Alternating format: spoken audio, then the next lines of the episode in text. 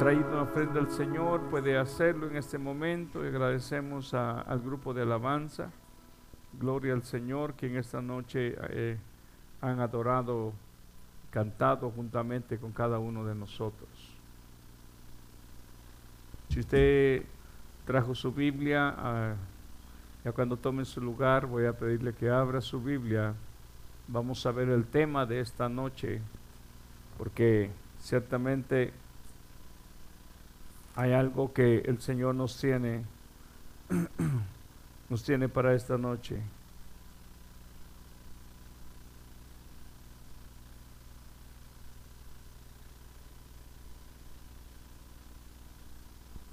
Bendito sea el nombre del Señor.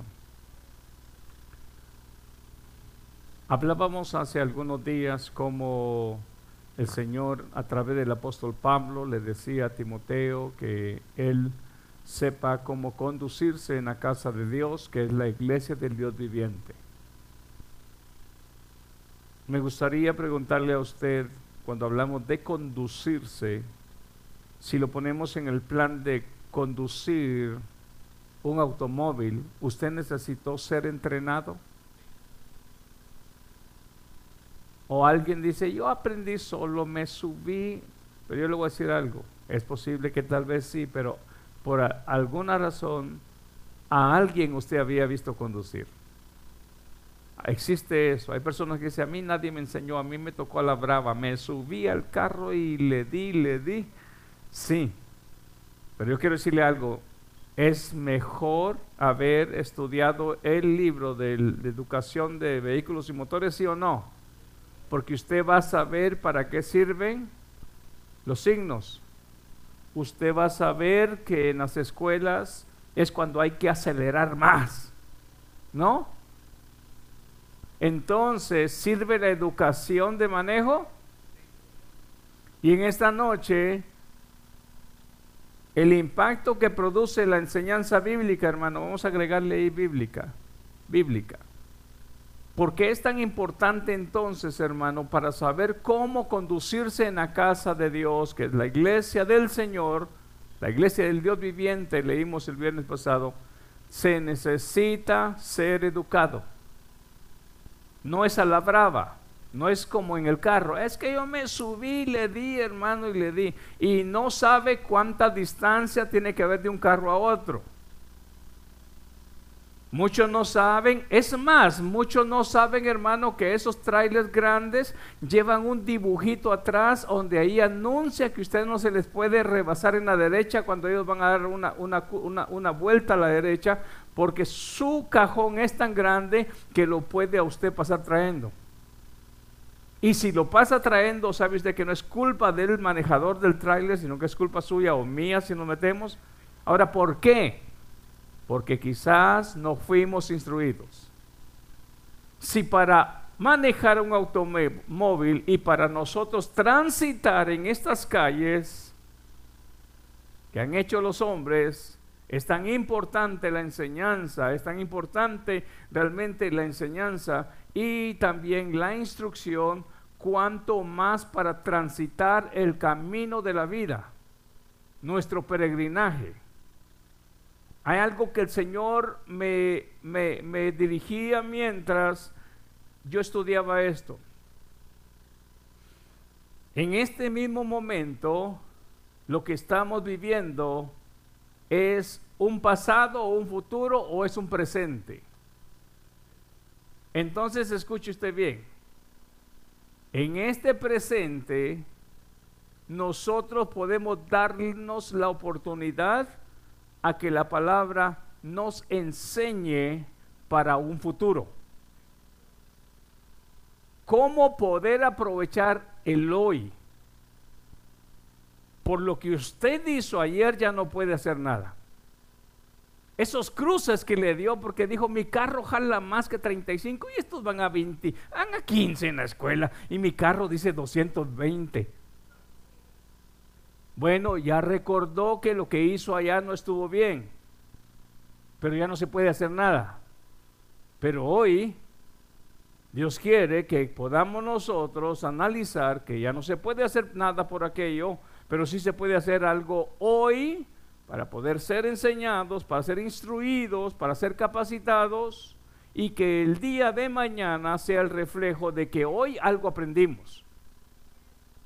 La enseñanza se puede dar. Usted puede tener el mejor maestro. La pregunta es, ¿qué va a hacer con lo que usted va a recibir esta noche?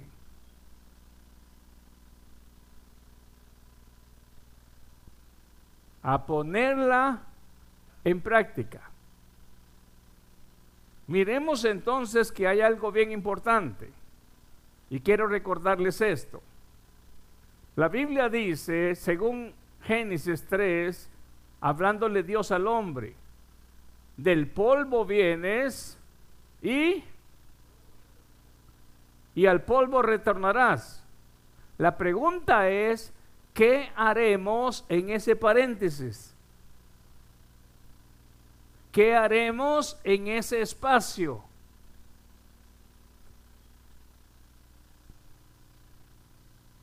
Se me eriza mi, piel. Si usted lo analiza, si usted no entendió, yo quiero explicarle algo. Dios mismo habla en Génesis 3 a Adán, del polvo eres y al polvo volverás. La pregunta es, cuando encerramos eso entre un paréntesis y el otro, a eso se le llama un tiempo de suspensión. ¿Qué haremos en ese espacio?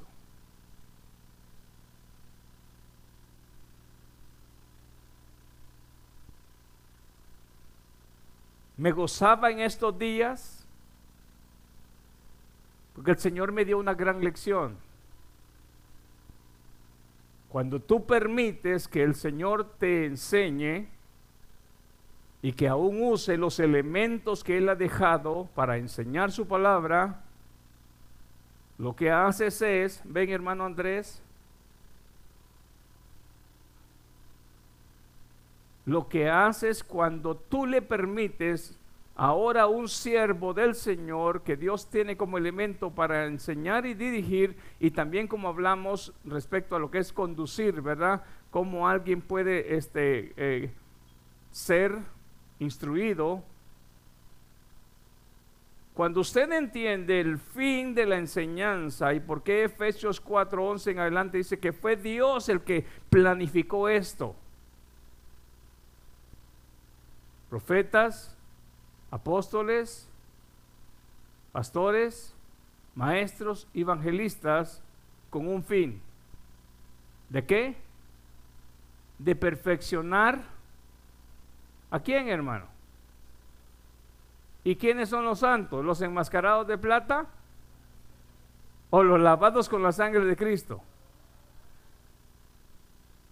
Y cuando usted entiende y reconoce que Dios ha dejado ello, usted ya no toma la actitud como lo que dijimos al principio, yo me subo al carro y le acelero y a ver cómo me va. No, en el caminar con Dios debemos de ser instruidos para llegar al propósito y al fin de lo que lleva la escritura para los hijos de Dios. ¿Cuál es? A que el hombre llegue al propósito por la cual fue creado. ¿Cuál fue? Glo. ¿No sabe usted para qué fue creado? Para alabanza y gloria del nombre de Dios. Entonces lo que hacemos en este momento es, hemos nacido de nuevo, amén, por gracia y por la fe en el Señor, pero ahora el nacido de nuevo necesita ser instruido, según lo leímos en Hechos 2.42, que aquellos que recibieron al Señor permanecían, eh, permanecían, perseveraban. ¿Qué es perseverar, hermanos? Ser una persona constante. Entonces, desde el momento que usted admite que es un niño espiritual y que necesita ser enseñado, lo que está haciendo en ese momento o es un alumno espiritual, necesita ser enseñado, desde ese momento usted está dejando que aquel maestro se introduzca en su vida y que hasta cierto punto sean los lentes espirituales para que usted aprenda a ver lo que quizás todavía no mira. Usted aprenda a hablar lo que todavía no ha hablado. Estudiando la palabra infancia, y si usted quiere notar la palabra infancia, gracias amigo, cuando usted aprende la palabra infancia, fíjese que tiene que ver, y lo escribí acá, si quiere usted anótelo, y si tiene por ahí mano Hinman, usted que le gusta buscar la palabra infancia, fíjese, yo encontré algo, infancia, tienen algo que ver con, con alguien que no opina, incapaz de hablar, y a la vez habla de una palabra que es un comienzo, como cuando hablamos de la edad de un niño, es un comienzo. Entonces, un niño, un bebé, no tiene la capacidad de fluir en palabras, ¿o sí?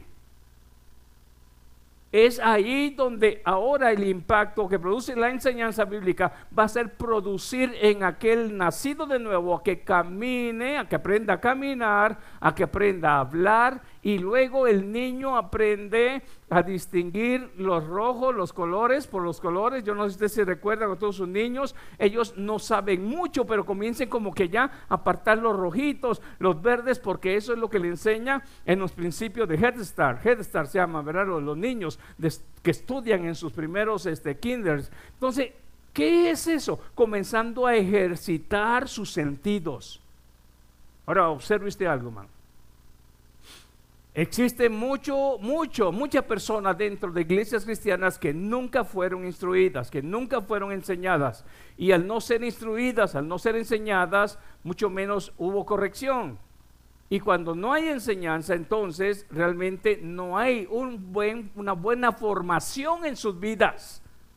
Pero mire hermano, el impacto que produce la enseñanza bíblica y miraremos en primer lugar, para empezar, miraremos eh, ya que usted lo encuentre, hermano Gilman, me dice, ¿qué dice si ya lo encontró?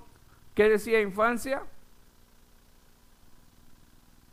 En lo que él lo dice, vamos a buscar segunda de Timoteo 3:16, que es el punto de partida en esta noche para entender el impacto que produce la enseñanza bíblica. ¿Qué dice, hermano? Infancia.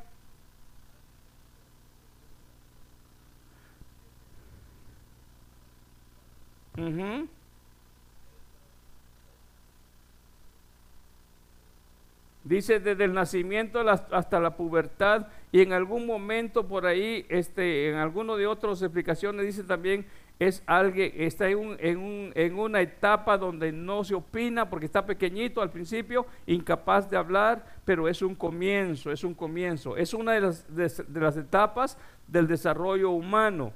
No tiene capacidad para articular palabras, también hay características, cambios físicos y emocionales, desarrollo del habla, caminar, alcanzar cositas, desarrollo de la habilidad para hacer clasificaciones como colores básicas y agrupar objetos por color o forma. Fíjese bien algo, hermano, eso es algo bien importante en la niñez. Pero miremos, por favor, 2 Timoteo 3:16, que es algo que en esta noche, y es un verso que quizás hemos leído muchas veces. 2 Timoteo 3:16. Amén. ¿Lo tienen ustedes? ¿Quiénes tienen ese, ese verso, hermano, de, memoria? ¿Mm? ¿Quiénes lo tienen de memoria? Dice así la escritura. Toda la escritura, ¿lo tiene? Toda la escritura es inspirada por Dios. Vamos a comenzar. Ábreme un micrófono, hermano. Ábreme un micrófono, que esta noche, por aquí hay uno. No, aquí no, hay, no está. Okay. Uno inalámbrico. Solamente vamos a comenzar aquí para ver qué tan educado estamos. Tú llévalo mejor, tú vas a hacerme toda la escritura. Vamos a comenzar aquí con las dos damas que están ahí enfrente. Toda la escritura, quiero que me digan a qué se está refiriendo cuando él dice toda la escritura, hermana Terry.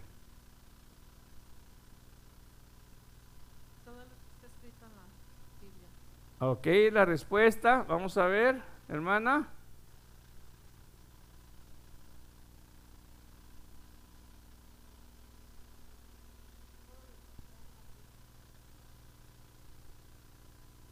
Ok, vamos a hacer un stop ahí. Ok, escuchen ustedes. Todo lo que está escrito en la Biblia, dijeron, ¿verdad? ¿Cuántos están de acuerdo? ¿Están de acuerdo? ¿Sí? Ahora regresemos nuestra mente al tiempo de Timoteo y Pablo. Ellos ya tenían en sus manos el Nuevo Testamento. Entonces, ¿de qué estaban hablando ellos?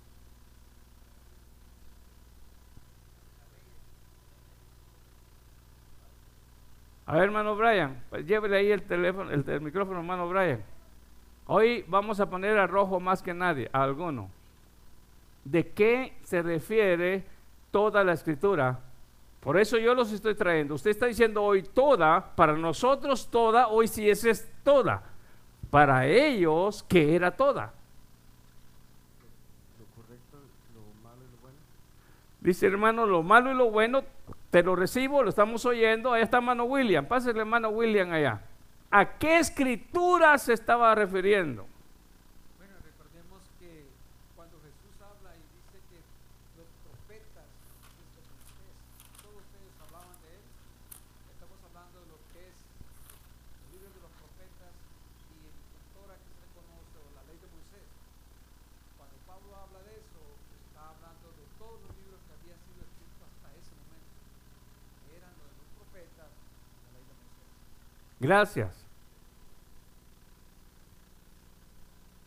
¿Son buenos para memorizar o cree que valdría la pena escribirlo? lo voy a dejar porque esto es lo que el Señor está tratando con nosotros hoy. Desde hoy en adelante vamos a usar un cuaderno y un, y un lapicero que es tan fácil. Yo le puedo decir algo.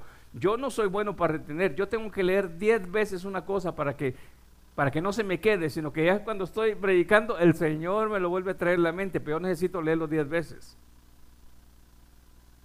Ahora, me gustaría preguntarle a usted, cuando usted fue a la escuela, ¿usted ya sabía todo? Me pegó algo bien fuerte en esta semana y sí me quedé como, como, como así, como medio noqueado. ¿Qué sería una generación sin educación, sea secular o sea bíblica.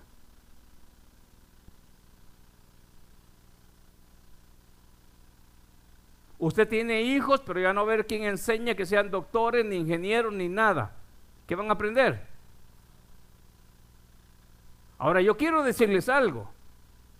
Allá en aquella reprensión que Jehová dio en los tiempos de Malaquías, se había abandonado y descuidado la casa de Dios al grado de que los mismos levitas ya no tenían para comer y andaban errantes y se acabó la enseñanza. Y cuando se acaba la enseñanza en el pueblo, el pueblo erra y perece por falta de entendimiento.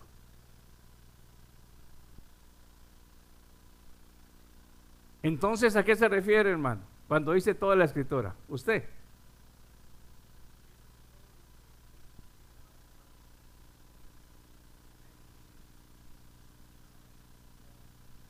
A ver, pásele ahí, hermano. Pásele, porque estamos en esta noche aquí aprendiendo. Dígalo. Pienso que toda la, toda la escritura es inspirada por Dios hasta en estos días. Hay, hay personas que son escogidas por Dios y guían a su pueblo. Amén. Y pienso que también ellos nos inspiran a seguir en el camino correcto.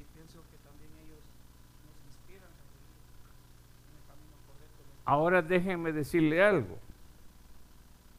Las personas que inspiran o ayudan a iluminar tienen que tomar esto como patrón y no puede haber otra inspiración más, porque si no estaríamos hasta cierto punto extrayendo otro evangelio.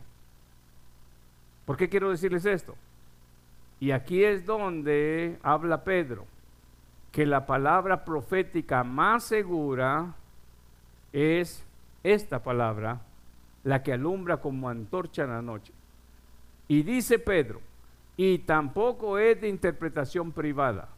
Entonces significa que nadie puede venir con otra revelación fuera de lo que Dios ya ha revelado en su palabra o que conecte con esta palabra. Ahora, ¿por qué?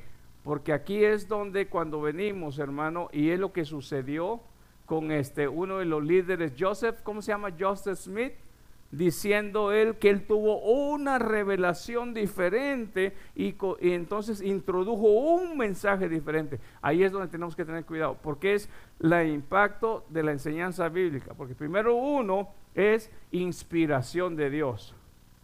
Punto número uno. La palabra inspiración es, es, es eh, ¿cómo se dice? Eh, exhalada por Dios, es dada por Dios. ¿A quién? A los hombres que les habló audiblemente, a los hombres que les dio palabra para que ellos escribieran y a otros que les inspiró para que ellos hicieran esos datos. Pero aquí es donde viene ahora para nosotros en este tiempo los libros del canon que han sido declarados como libros sagrados. Aún hay libros que en algún tiempo, cuando se reunieron cristianos y aún este, eh, eh, eh, conocedores de la escritura y letras, entendieron que habían ciertos libros que no eran declarados sagrados, sino que eran más bien vistos como libros casi como si fuera decir, hablando de política o de historia, pero no conectaban realmente con el seguimiento de, lo que es este eh, lo que es la redención del principio de Cristo, todo conecta, la Biblia conecta desde el principio, Génesis 3.15, diciendo a la mujer que la simiente de ella eh, heriría la cabeza de la simiente de la serpiente. Entonces, Cristo es mencionado desde el principio, toda esa conexión en la Biblia, hasta el día que se cumple, hasta el día que Él entrega su vida. Entonces, tengamos eso en mente. Gracias hermano, pero gracias por compartirnos. Dios es el mismo ayer, hoy y siempre. Eso.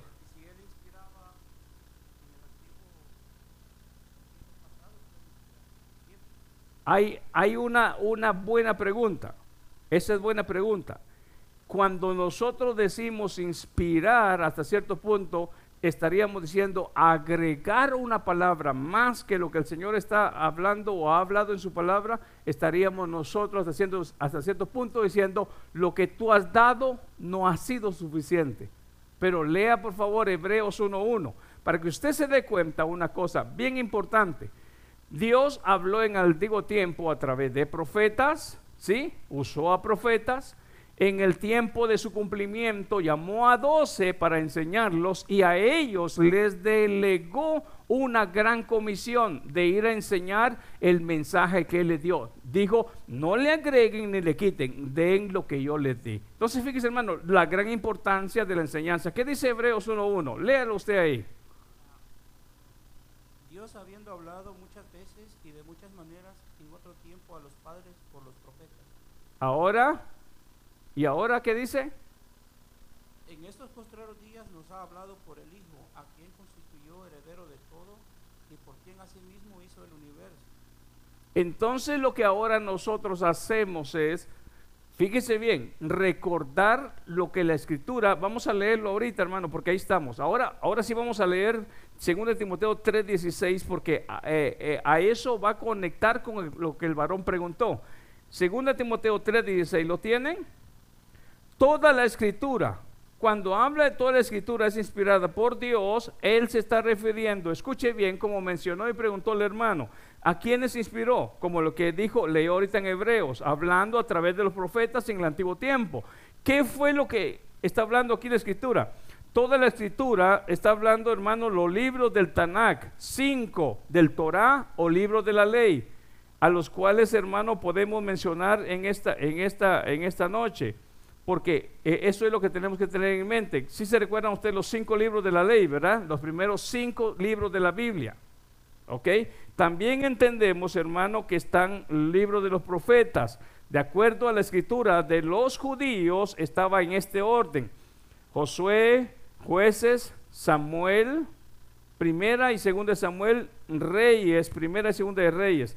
También estaban, hermanos, este, los escritos a los cuales se llama Isaías, Jeremías, Ezequiel y también se le llaman los doce que están agregados que son, nosotros conocemos los profetas menores, aunque llegamos a una discusión, no hay mayores ni menores, es por la forma en la cual este se ha descrito en alguna escritura.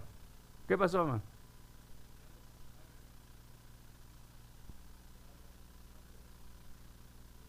Ok, ahorita denme un minuto porque le van a pasar el micrófono. Entonces, lo que quiero decirles es esto. Entonces aparecen cantares, este, vamos a ver también lo que es este, eh, eh, los cantares que vienen de los escritos, si se da cuenta? Cantares, salmos, proverbios,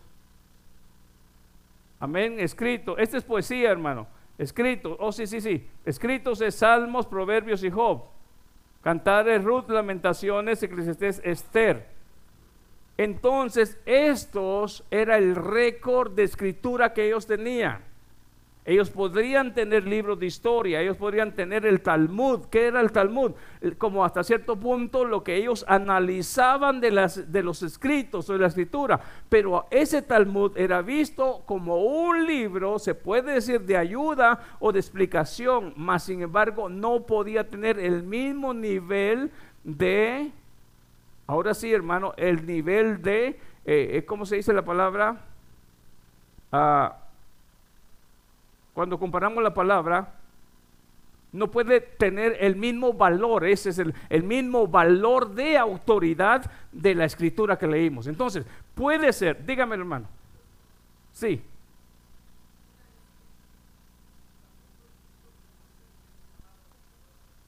Correcto, correcto. mhm mhm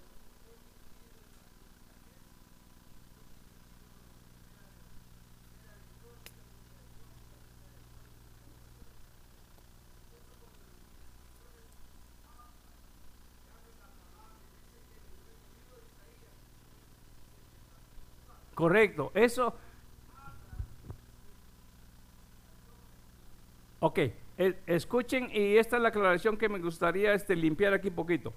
Sí, sí, o, sea, escuchen, sí existían las divisiones, lo que no existían eran las como se dicen, las quebraduras o pausas de, versos y capítulos. Ahora, ¿por qué sí existían? Vamos a ver Lucas 24, 44, porque eso nos va a dirigir hasta qué punto Cristo habla, este, se puede decir, este, cómo Él lo menciona respecto a la escritura. Mire qué dice Lucas 24. Venemos Lucas 24, 44, por favor. Porque esto nos ayuda a nosotros para decir, bueno, ¿a qué se refería entonces eh, el, el, apóstol cuando está diciendo las escrituras o la escritura? Lucas 24, 44 lo tiene.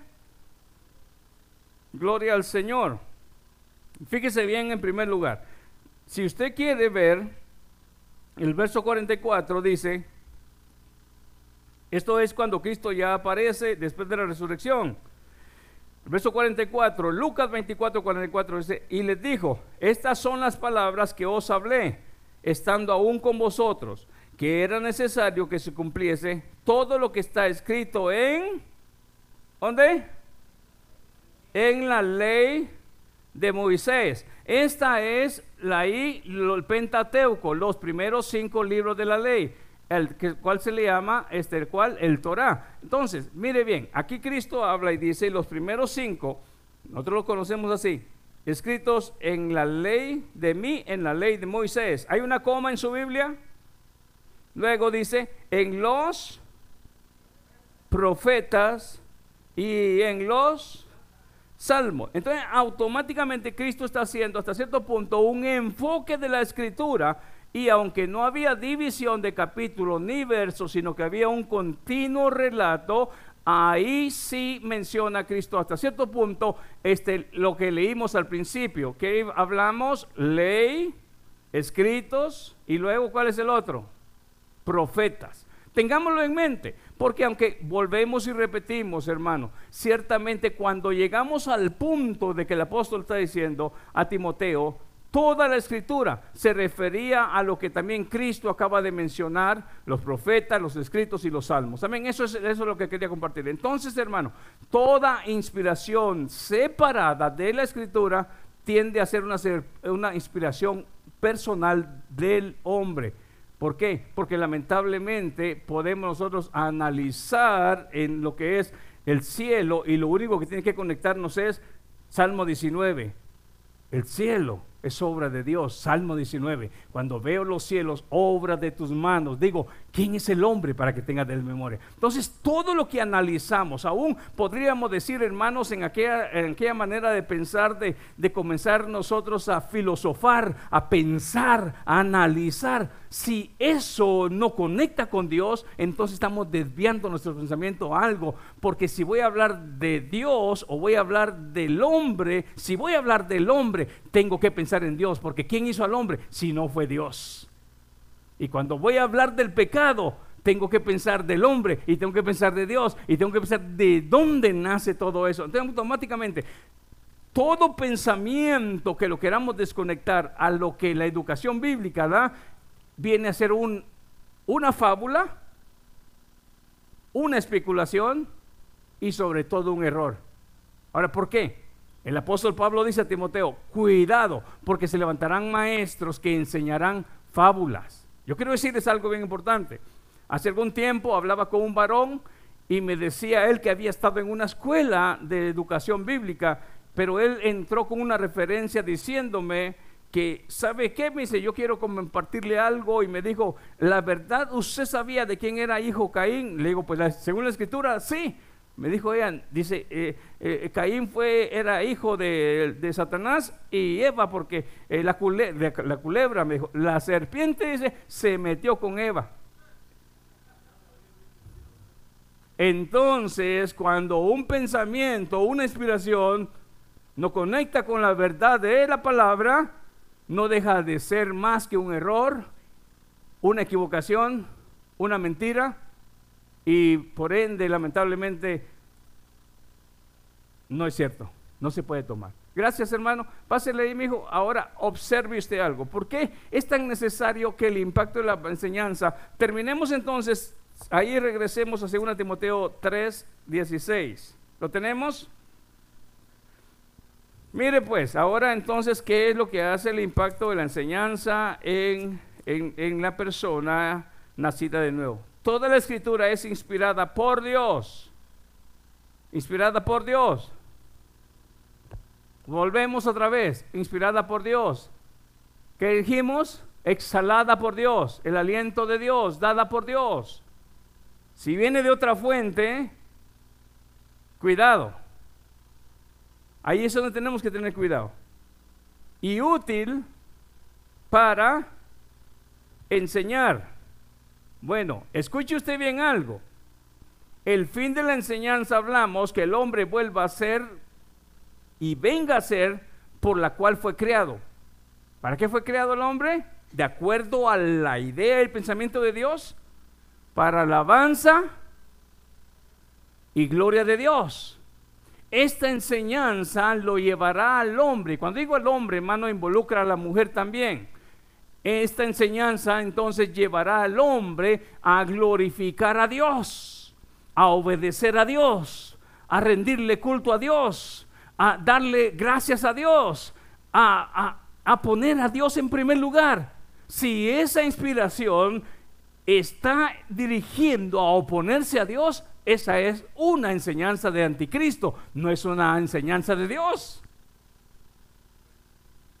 Si esa enseñanza que alguien está recibiendo está dirigiendo a una insujeción a Dios, esa no es enseñanza de Dios, esa es otra fuente. Y ahí es donde nosotros tenemos ahora en nuestro empezar a caminar, en primer lugar, como los niños dijimos, comienza a identificar colores y dice, y ya el niño aprende a identificar que rojo con rojo y verde con verde. Pero usted hágale un truquito, póngale un verde y el niño dice, no, no, este aquí, aquí, sí o no. Pero ese niño ya sus sentidos están desarrollándose. Dígamelo rapidito, hermano, pásele el micrófono. ¿Qué era lo que me quería compartir rapidito?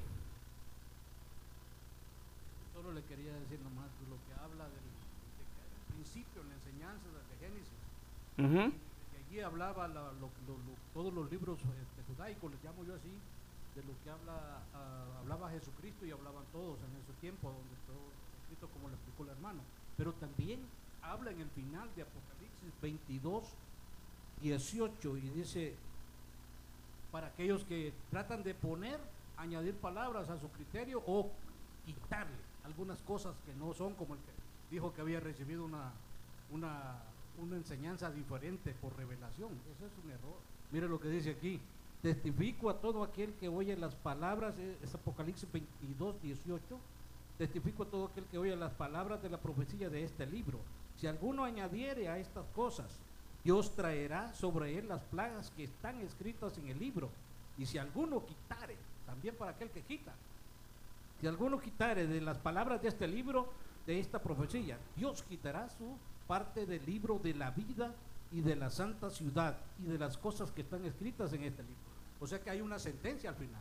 Gracias hermano y escuchen ustedes esto hermano, cuando entonces aquel niño ya ha crecido, ha madurado y ha comenzado a desarrollar sus sentidos según Hebreos 5, 13 y 14 donde dice que ya no es un, un inmaduro, sino que ahora ya puede con sus sentidos ejercitados entender qué es lo bueno y lo malo, ya va a poder captar cuál es la palabra verdadera de Dios y cuál no. Ahora yo le puedo decir esto hermano, cuidado con todo lo que miramos nosotros en el internet.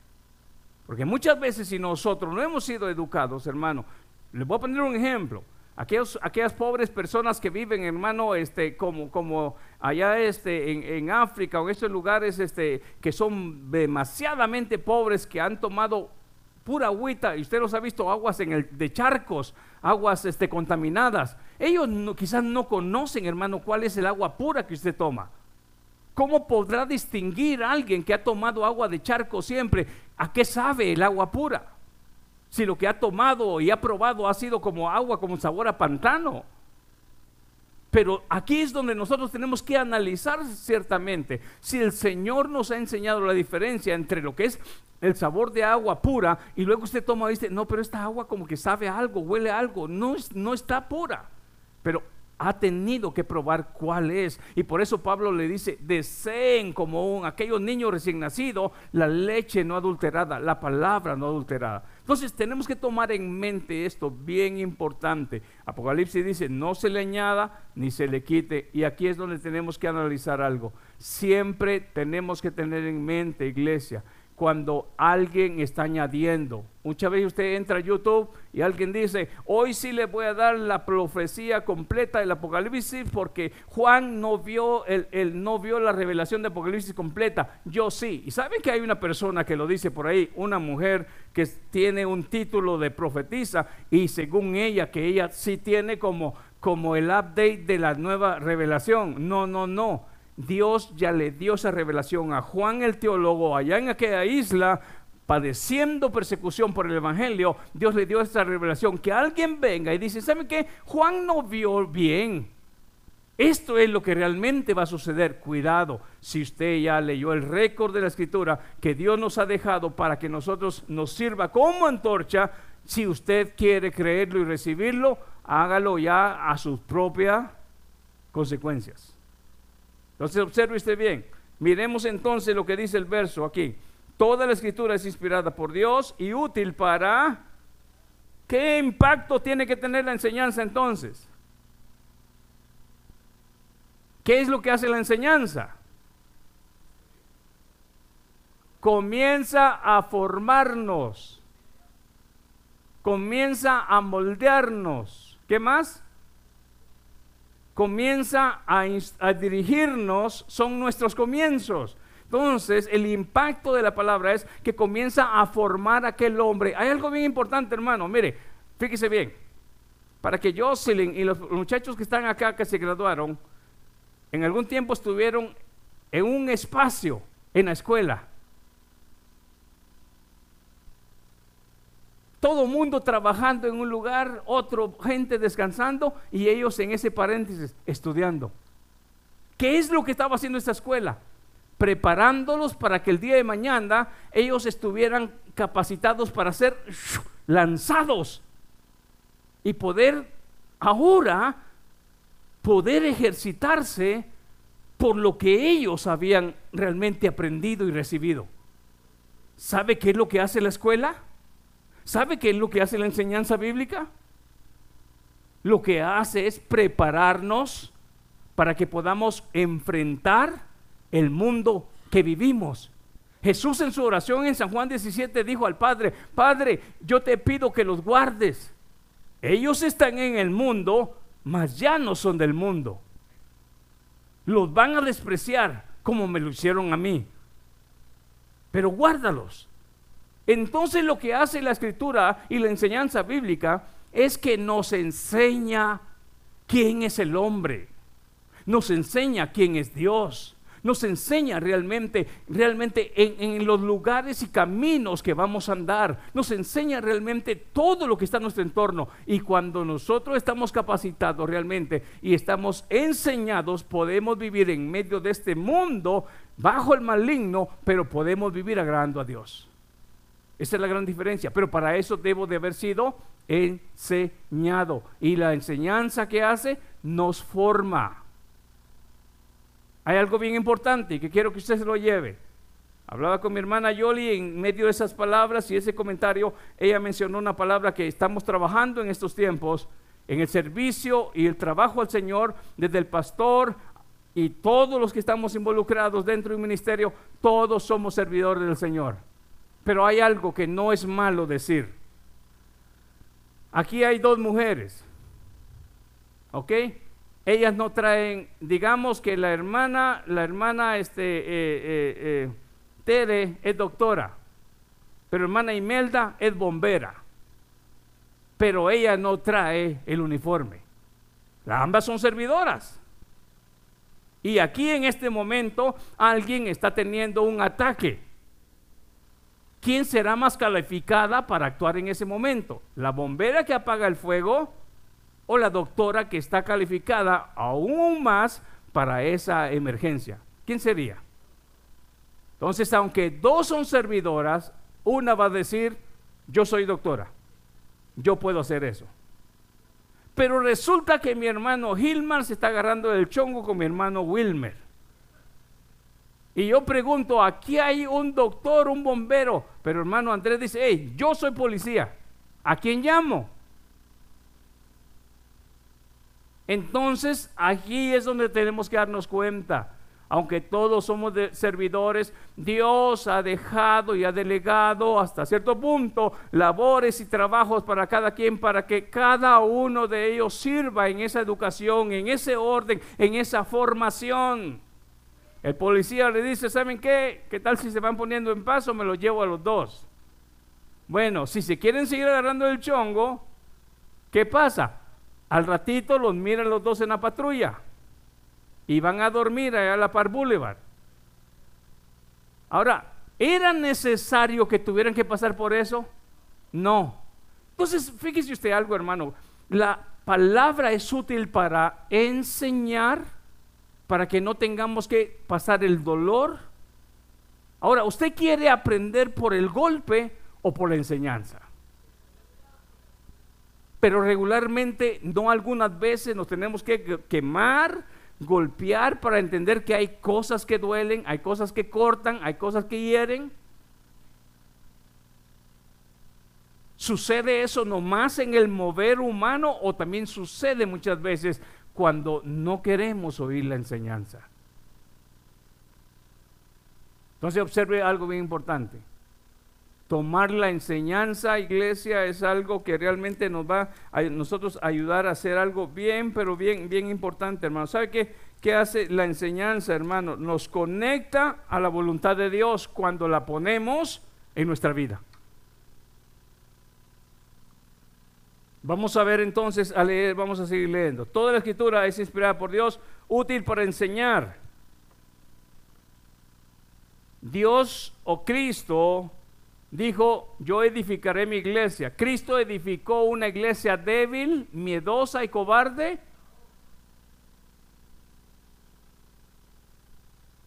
¿Y por qué muchas veces cuando se manifiesta un espíritu inmundo, la iglesia tiene miedo?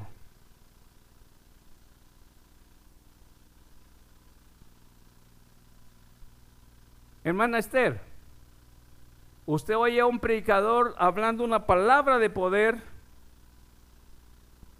luego oye a un brujo diciendo una maldición. ¿Ante quién tiembla la gente? Sea sincera.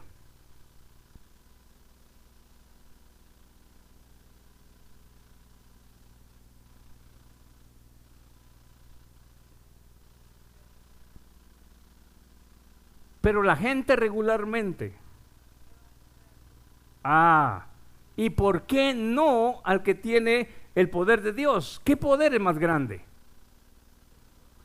Eso lo aprendemos cuando la enseñanza nos dice, fíjese bien, cómo el poder de Dios es, está arriba sobre todo principado, sobre toda potestad, sobre todo gobierno visible e invisible, y cuando lo creemos y lo hacemos nuestro. Entonces nos darán la enseñanza. La pregunta es, ¿cuánto de eso lo recibimos?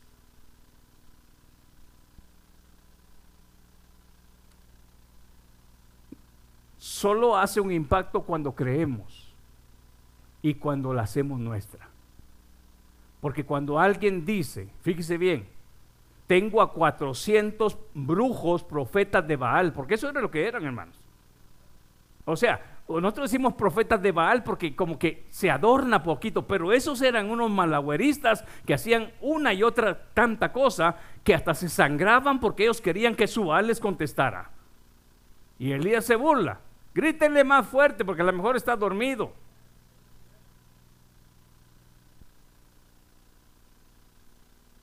Pero ¿qué haría un grupo de personas que todavía no han sido enseñados respecto al poder de Dios, que se vengan a parar dos mechudos acá y quieran hacer unos conjuros? No muchos, no muchos tendrían el valor espiritual de decir, nosotros creemos en un Dios más poderoso que esa basura de mentira de poder que tú traes. Ahora, admitimos, admitimos como aquellos, aquellos aquellos, no se dice brujos, sino ¿cómo, cómo era la otra palabra, hermano, que se usa aquellos que estuvieron al lado de, de Moisés? Hechiceros. Admitimos que esos hechiceros tiraron la vara y también se convirtieron en, en serpiente. Pero ¿qué pasó? ¿Qué pasó con la vara de, de Moisés? Ah, ah, Solo cuando somos enseñados que el poder de Dios sobrepasa todo poder de hechicero, todo poder del maligno, entonces podemos nosotros entender la autoridad a través de la enseñanza que el Señor nos ha dado como iglesia. Pero si lo ignoramos, ah bueno hermano, pero solo con decirlo tengo esa autoridad. Esa enseñanza nos lleva a decir que la iglesia debe ser una iglesia de oración una iglesia de búsqueda de la presencia del Señor. No es nomás de decir, ah, bueno, si dice la palabra voy, pues vamos a ver cómo nos echamos uno con aquel chamucado. Llegaron aquellos en el tiempo de hechos y dijeron en el nombre de Pablo de que predica Jesús, sal fuera. Y el demonio dijo, a Pablo conocemos y a Jesús también. En el nombre de Jesús de que predica Pablo. ¿Lo dije al revés? Bueno, Ustedes ya saben cómo darle vuelta a lo que digo En el nombre de Jesús de que predica Pablo. Entonces, ellos llevaban la autoridad en sí? No. Primero porque no eran hombres. ¿Qué man? No eran hombres de fe, no habían nacido de nuevo y por ende no tenían la autoridad del Espíritu en su vida le dio una desnudada a aquel hombre que tenía el espíritu inmundo que no se le acabaron. Yo creo que todavía lo están corriendo. Pero ¿por qué sucede eso? Porque ellos no habían enseñado que ese poder no es palabra mágica. Ese poder es una autoridad delegada por Dios a los hijos, a los hijos, a los nacidos de nuevo. Hermano, y es aquel que siempre anda presumiendo, soy el más santo, no te me acerques. No, no, hermano, puede ser el más calladito, el más humilde. Hermana Imelda no dice nada, pero si la gloria del Señor está ahí, hermana Tere no dice nada, la gloria del Señor está ahí, ¿sabe qué? No necesita agarrarle la cabeza a la gente y hacerle la quebradora para que salga ahí el espíritu inmundo. No, Jesús ni siquiera tocaba a aquella gente. Pero para eso necesitaba, necesita la iglesia ser enseñada. Y el impacto de eso se nota. También dice, hermano, leámoslo porque esto, esto bien pronto, dice, también para redarguir. ¿Qué es lo que sucede cuando una persona está siendo redarguida? Está internamente, hasta cierto punto, siendo hasta cierto punto eh, eh, eh, conformando las cosas en su orden. Y Pablo dice a los de Corintios, el natural no puede entender lo, lo, lo espiritual, pero el espiritual sí puede acomodar cada cosa en su lugar. Y eso es lo que hace la palabra, acomoda cada cosa en su lugar. Porque Dios es un Dios de orden. ¿Qué es lo que hace entonces la enseñanza? Nos hace a entender que en nuestro caminar Dios también pone orden. ¿Sabe qué es lo que hace también la enseñanza? Comienza a tratar con aquel, con aquel patrón que traíamos de, de antes y comienza a quebrarlo. El que robaba no robe más, el que mentía no mienta más. Eso es lo que hace la palabra. ¿Y sabe usted por qué, hermano? Porque ese hombre necesita entender lo que Dios dice en su palabra, cuál es su voluntad. Y allí es donde comenzamos a ser redarguidos en su palabra. Ahí es donde podemos dejar que ese impacto de la palabra, y ya no nos convertimos, como dice Santiago, no sean oidores solamente, Muchas veces salimos del, del, edificio diciendo, qué bonito mensaje, qué bonito mensaje. Hermano, la verdad, verdad, yo le voy a decir algo. No se trata qué bonito o qué cómo dolió el mensaje. Lo que importa es cuánto impacto de esa enseñanza va a hacer que se produzca un cambio radical en mi caminar. Eso es lo que hace, lo que hace, hermano, la palabra. Eso es lo que hace entonces redarguir, dice corregir, Alguno que estamos acá nos gusta que nos corrijan cuando, cuando algo no está bien. A nosotros los humanos, humanamente, nos gusta que nos corrijan. Y si es para nuestro bien.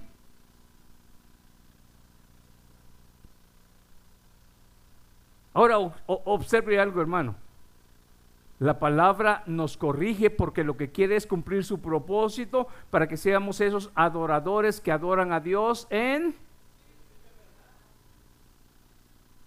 Y para que podamos llegar al propósito del propósito por el cual fuimos creados para alabanza y gloria del nombre de Dios.